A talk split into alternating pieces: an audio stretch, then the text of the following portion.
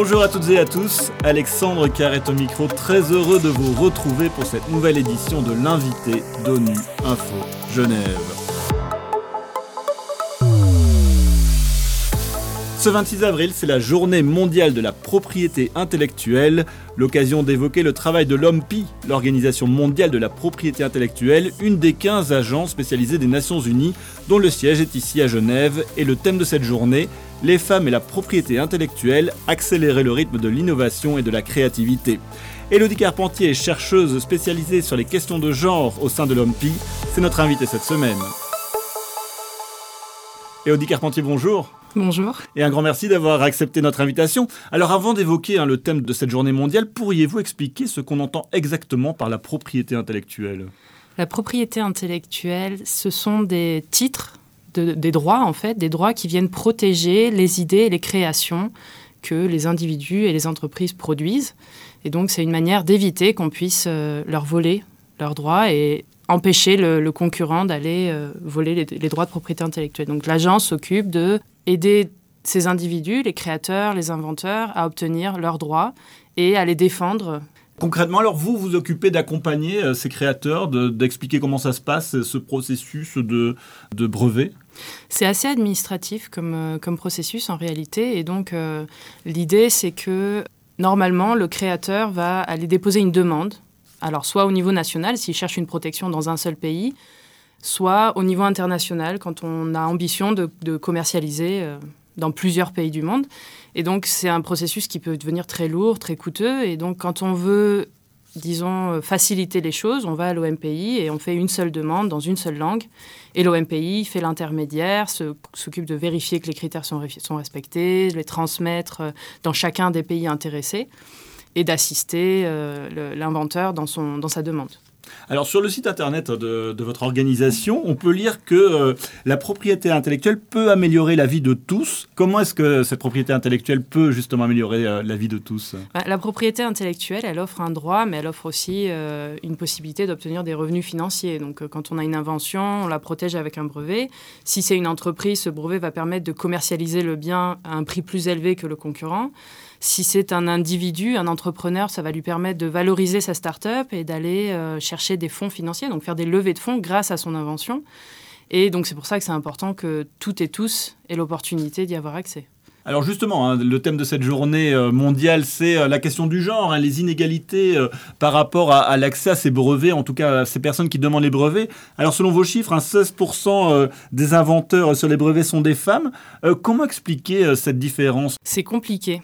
C'est très compliqué parce que ce chiffre, il est à une échelle globale. Donc là, on parle vraiment de tous les brevets internationaux et on parle de, tous les créateurs sur ces brevets. Ça varie entre les régions, ça varie entre les pays, ça varie entre les secteurs. Et les raisons, en fait, elles sont euh, presque infinies en réalité. Donc, dans chacun des secteurs, si on va voir dans les entreprises, par exemple, ça peut être lié à, la hiérarchie des entreprises, ça peut être lié euh, aux biais conscients et inconscients, ça peut être lié à des pratiques aussi euh, malveillantes. Dans le secteur de l'entrepreneuriat, il y, a aussi, des facteurs liés à la personnalité. Donc là, on ne sait pas dans quelle mesure chaque facteur joue, mais euh, on sait par exemple que les femmes peuvent avoir moins confiance en elles.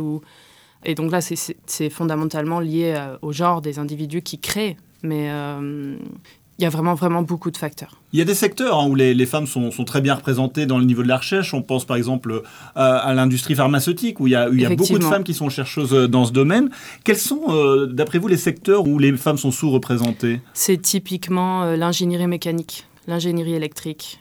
c'est vraiment des secteurs où, d'une part, il y a moins de femmes qui obtiennent des diplômes dans ces secteurs, mais même si on prend en compte ce phénomène, donc le fait qu'il y ait moins de femmes dans ces industries, même si on prend ça en compte, on se rend compte qu'il y a toujours un énorme euh, écart de genre. Donc il faut que les femmes, euh, non seulement se, focus, se concentrent sur les industries où elles sont moins représentées, et même dans celles où elles sont représentées, elles sont toujours moins nombreuses que les hommes. Euh, vous avez cité l'industrie pharmaceutique. Dans l'industrie pharmaceutique, il y a seulement entre 30 et 35% de femmes inventeurs. Donc il y a toujours 15% manquants liés à d'autres phénomènes. Le secrétaire général euh, de l'ONU, Antonio Guterres, a indiqué récemment que plus euh, la technologie progresse et plus les femmes et les jeunes filles sont laissées à la traîne. Il explique cela en raison de, siècles de discrimination et de stéréotypes néfastes qui ont créé, je cite, un énorme fossé entre les genres dans le domaine scientifique et technologique. C'est aussi votre constat? Alors on n'observe pas exactement euh, l'accès aux technologies Mais effectivement, on voit que dans les pays en voie de développement, l'écart est beaucoup plus prononcé que dans les pays développés. Et euh, dans, les, euh, dans les technologies de l'information et de la communication, dans ces secteurs-là, on a aussi euh, des écarts qui sont... c'est quelque part au milieu, donc c'est ni le plus grand écart qu'on observe, ni le moindre. Mais effectivement, il y a un problème d'accès à la technologie, puisqu'on ne peut pas créer sans avoir accès aux technologies. Alors justement, vous évoquez euh, la situation des, pays en voie de développement. Au niveau de, ces brevets, de l'accès des femmes à, ces brevets, est-ce qu'il y a des disparités dans, le monde? Vous, citez les, pays en voie de développement, mais est-ce que vous observez euh, des, grandes différences dans le monde entre euh, certaines zones ou régions? C'est assez impressionnant. C'est assez impressionnant. On voit que l'Amérique latine et les Caraïbes, c'est vraiment la région qui a toujours été en haut du classement. Depuis 20 ans, ils ont toujours eu le taux de femmes inventeurs les plus élevés, même si ce ne sont pas les plus gros producteurs de brevets, hein, les plus gros euh, enregistreurs de brevets. Mais euh, ils ont toujours été au-dessus. Par contre, en termes de tendance, c'est assez euh, fou parce qu'on voit l'Asie, qui il y a 20 ans était dernière dans le classement mondial, qui se retrouve en deuxième position mondiale de nos jours. Donc euh, ils ont vraiment fait quelque chose, on n'est pas exactement sûr de quoi, mais euh, ils ont vraiment fait beaucoup d'efforts pour se retrouver avec beaucoup plus de femmes inventeurs. Et on a euh, l'Amérique du Nord qui également a fait beaucoup d'efforts sur les années récentes. Et on a fait un petit jeu de projection, donc essayer de deviner quand est-ce qu'on va atteindre la parité de genre. Et c'est pas du tout l'Amérique latine qui arrive en premier. On, on s'attend à ce que l'Amérique du Nord atteigne la parité de genre en 2055, l'Asie en 2056 et l'Amérique latine vient seulement en troisième position avec une moyenne globale. Donc si on prend toutes les régions euh, ensemble, on arrivait à une projection en 2061 seulement, donc dans 38 ans. Alors justement, euh, quels sont selon vous hein, les, remèdes ou en tout cas les bonnes pistes pour euh, lutter contre ces inégalités de genre euh, par rapport aux créatrices, par rapport aux brevets? On s'est posé la question. Alors on ne peut pas évidemment, comme je l'ai mentionné, on ne peut pas savoir quel, quel, est le poids de chacun des facteurs, mais on est en train de faire des recherches sur la question et on a regardé ce qu'on pouvait observer déjà. Donc on a vu des différences entre le secteur universitaire et le secteur privé et le secteur entrepreneurial. Donc on voit que le monde académique est beaucoup plus inclusif que le monde privé. On n'est pas sûr exactement de pourquoi, mais on sait que ça se passe. On a également regardé entre les industries, comme on a mentionné, euh, et on a regardé par rapport aux dynamiques d'équipe. Donc on voit que plus la taille de l'équipe est grosse, plus on a de chances d'observer une femme dans l'équipe, mais par contre, euh, moins on a de chances qu'elle soit en égalité euh, en termes de nombre par rapport aux hommes. Et donc on a essayé de peser un peu ces trois facteurs et on s'est rendu compte que c'était vraiment les dynamiques d'équipe qui viennent le plus expliquer les écarts qu'on observe entre les différents pays davantage même que l'industrie ou, que le secteur. Donc c'est assez impressionnant. Mais euh, il faut encore creuser. Il y, a, encore besoin de beaucoup de recherches pour essayer de savoir euh, pourquoi euh, les équipes viennent aider les femmes à faire partie de la propriété intellectuelle à rejoindre le secteur.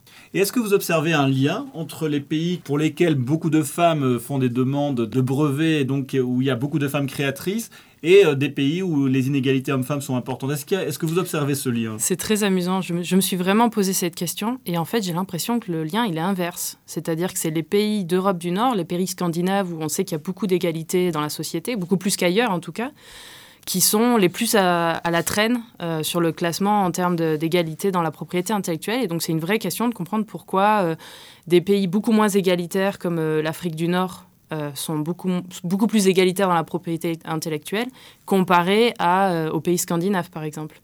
J'ai pas la réponse. j'ai cherché, j'ai beaucoup cherché, mais je ne sais pas exactement pourquoi il semblerait y avoir une espèce de paradoxe de pourquoi les femmes seraient plus présentes. parce qu'en en fait, elles ont plus d'opportunités au sein de la société dans certains pays, et elles ne les saisissent pas dans la propriété intellectuelle. Et donc, quel est le, quel est le, moteur derrière ce, ce paradoxe? Et vous, justement, à l'OMPI, que, prenez-vous comme, euh, comme initiative pour euh, lutter contre cet écart entre les hommes et les femmes dans l'obtention de brevets et, ainsi inciter les femmes à devenir davantage créatrices? Alors, on a beaucoup de, disons, on a, trois piliers. En fait, on vient juste de publier un tout nouveau, euh, une actualisation en fait du plan d'action pour la parité de genre. Et donc on est, on est trois personnes, avec des équipes autour, évidemment, pas toutes seules, mais on est trois personnes. Et donc on a notre euh, gender champion, députée directeur général Lisa Jorgensen. Donc elle, elle s'occupe vraiment d'assister les pays membres de, l'OMPI dans la, mise en place de politiques publiques qui viendraient aider les femmes à rejoindre euh, la propriété intellectuelle. Et euh, elle est également à la tête de, différents programmes dans les pays en développement pour aider les femmes entrepreneurs euh, à obtenir leurs droits de propriété intellectuelle. Ça, c'est un pilier. Le second pilier, c'est plus tourné vers, l'intérieur. Donc, on a euh, Sarah Calegari, qui est temporairement remplacée par Linda Kaseva. et donc, elle, elle s'assure que au sein de l'organisation, il y ait une égalité de genre dans l'emploi, dans le recrutement. Et finalement, moi, je suis là pour faire le, troisième pilier avec mes collègues, euh, pour faire des recherches. Donc, on essaye de comprendre, euh, de mesurer l'étendue des écarts de genre dans différentes formes de propriété intellectuelle. On parle des brevets, on parle des designs, on parle euh, des marques et comprendre les facteurs, donc ce qu'on venait de discuter, essayer de comprendre pourquoi les femmes ne participent pas autant que les hommes. Hmm. Et comprendre aussi quelle est la manière d'assister les politiques publiques pour euh, concevoir des politiques qui soient les plus efficaces possibles. Dernière question, Elodie Carpentier. Il y a cinq ans, le thème de cette journée mondiale était célébrer les femmes dans l'innovation. Est-ce que malgré euh, tout ce qui vient d'être dit au cours de cette interview, vous ressentez davantage d'attention euh, de la communauté internationale sur cette question? Clairement. clairement, il y a cinq ans, notre équipe commençait tout juste à s'intéresser à la question du genre. C'était vraiment un sujet qui n'avait pas encore percé qui commençait à monter, mais ce n'était pas encore le cas. Et donc, euh, à l'époque, c'était un sujet qui était traité un peu euh, dans des agendas de travail très chargés. Donc, c'était la pièce rattachée. Et donc, en cinq ans, ils ont réussi à convaincre les États membres de créer une position, la mienne, euh, pour se dédier complètement à la question du genre et, essayer de faire progresser la question beaucoup plus vite. Et ça, vous voyez les résultats aujourd'hui, cinq ans après, dans certaines régions, que les, résultats euh, s'améliorent dans, dans ce domaine-là? Typiquement, oui, on voit vraiment que certaines régions qui sont beaucoup plus préoccupées par la question, typiquement l'Amérique du Nord, on voit qu'ils ont fait des progrès que les autres régions ne reflètent pas. Elodie Carpentier, un grand merci d'avoir accepté notre invitation. Je rappelle que vous êtes spécialiste des questions de genre à l'Organisation mondiale de la propriété intellectuelle. Et c'est la fin de cette édition. À la réalisation, il y avait François Soubiguerre, Adrien Messin-Carrard à la préparation. L'actualité des Nations Unies continue sur notre site web ungeneva.org et sur le compte Twitter en français ONU Genève. À très bientôt.